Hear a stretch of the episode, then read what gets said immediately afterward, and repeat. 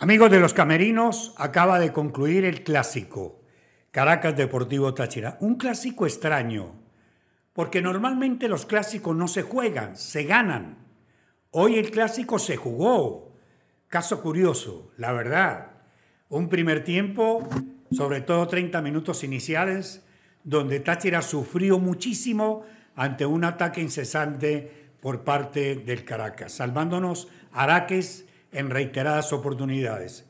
Un segundo tiempo donde Táchira mejoró y del libro de los sistemas, del libro de los esquemas tácticos, Zaragoza sacó a su nuevo, a su centro delantero, puso los dos chiquitos en la mitad de la cancha como falso nueve a Chacón y como enganche a Eli García y el fútbol floreció para el Deportivo Táchira. La verdad que a mí particularmente me satisfizo mucho este 2 a 2 entre Caracas y Deportivo Táchira porque al fin y al cabo el que salió ganando fue el fútbol. Así es, Jairo agradecer a toda la fanaticada del Deportivo Táchira que estuvo en la capital acompañando al Aurinegro como siempre. Un partido interesante que a pesar de que el Deportivo Táchira iba luego en un segundo tiempo arriba en el marcador, le fue empatado, pero es un punto importante porque las distancias se mantienen actualmente. Y Jairo Adolfo, como usted venía diciendo, estamos acostumbrados a que este tipo de clásicos no sean partidos muy vistosos, o quizás con muchas jugadas que nos puedan generar el tipo de emociones que hoy vivimos en este partido, de verdad estaba para cualquiera de los dos. Tanto el Caracas tuvo sus méritos en un primer tiempo como el Deportivo Táchira al hacer sus cambios y tomar oxígeno en un segundo tiempo que fue imparable. Un Deportivo Táchira que se enfrenta a Caracas nuevamente en el Olímpico, eh, un Caracas que venía mostrando un mejor semblante de local, pero Táchira viene mostrando una cara incomparable en esta segunda vuelta. Lleva cinco partidos, no ha perdido ninguno, lleva cuatro ganados, los cuatro que ya, ya hemos venido repasando, y hoy frente a Caracas. Y dato importante, Táchira se repuso anímicamente del partido en contra. Empezó ganando Caracas, pero no bajó los brazos e incluso se llegó a imponer 2 a 1 en cuestión de minutos. Táchira se sobrepuso primero que nada al luto que lo embarga, porque una de sus figuras falleció en un lamentable accidente.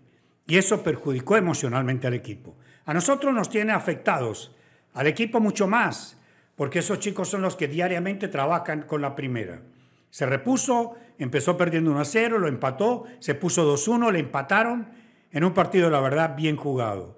Uno a veces se pregunta, ¿cómo es que el formato, el fixture de la liga permite que los equipos grandes no estén en los eventos suramericanos, no les dé una mano y si vayan equipos chicos a la Copa Suramericanas a dar vergüenza?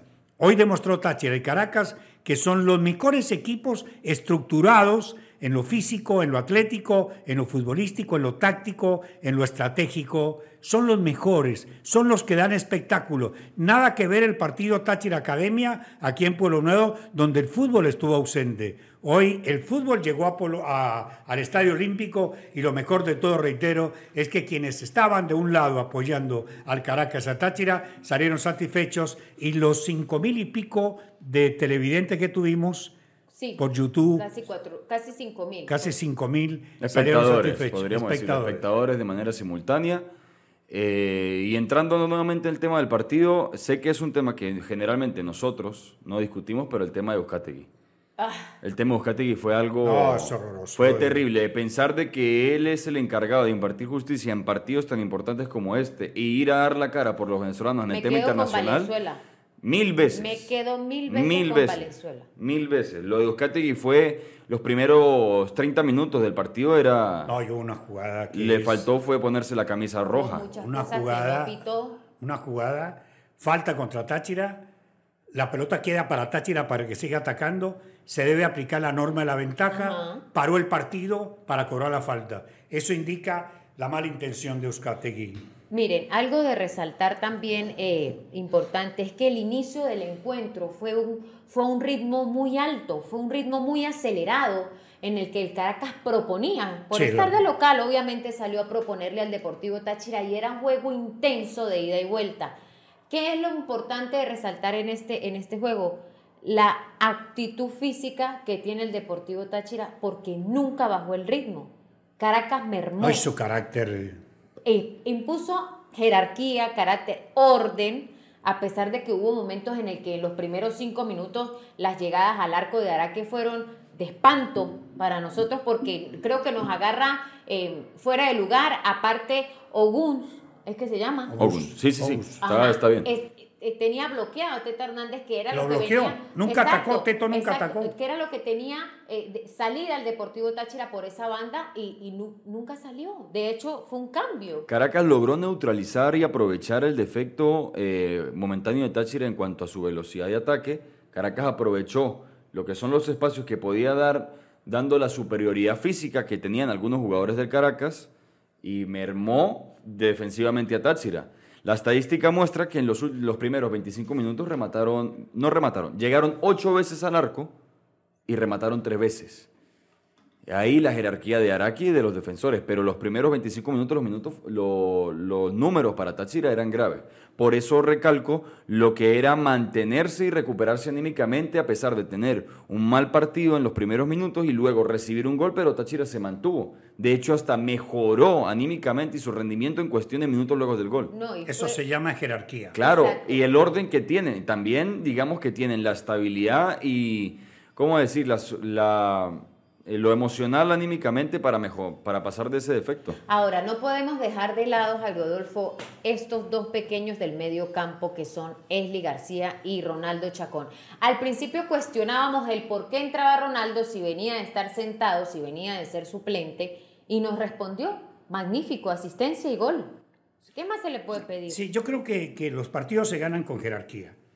El jueves, en la presentación de, del resumen de la previa, decíamos que Táchira necesitaba manejar dos estados emocionales al cuadrado, que era el estado emocional de la paciencia y de la sabiduría, de la inteligencia. Si el equipo sabía manejar esos dos aspectos, sacaba adelante el partido. Tuvo la paciencia para aguantar los embates de Caracas, que le llegaba por todas partes, por el lado del Teto, por el lado de Figueroa, llegaba por todas partes. Caracas era un, era un obuso, atacaba por todos lados tuvo esa paciencia. Y luego la inteligencia para manejarse con el 1-0 en contra. Por eso es que este tipo de partidos, cuando se juegan de la manera como se jugaron, como se desarrollaron, hay que alabarlo para los dos. No solamente por el empate, lo que significa que Táchira se mantiene en el segundo lugar, sino además porque dieron todo en la cancha. Son muy nobles los equipos. No escatimaron nada. Los dos fueron en procura de la victoria que es lo que vale. Aquí vienen a Pueblo Nuevo y se echan para atrás. Táchira no. Táchira demuestra que en casa y por fuera es el mismo equipo de proponer. Jairo Adolfo, la tabla cómo queda con estos resultados, los que se dieron durante la jornada eh, número 20. Academia de Puerto Cabello ganó 2 por 0 queda con 41 puntos de primero. El Deportivo Táchira al empatar frente al Caracas queda con 39 de segundo, sigue consolidado en el segundo lugar. Quien se acerca ahora al Deportivo Táchira es Carabobo con 39. Es corta la diferencia con el Carabobo. Metropolitanos está de ¿Pero Carabobo ya jugó? Sí, señor, ganó 6. Ah, ganó 6 a Mineros. Carabobo ganó 6 O sea que Carabobo puede ganar de hoy en 8 días Táchira no juega y lo pasa. Sí, Estamos, estamos un poco apretados en este momento, que era lo que decía Eduardo Zaragoza en sus declaraciones durante la semana.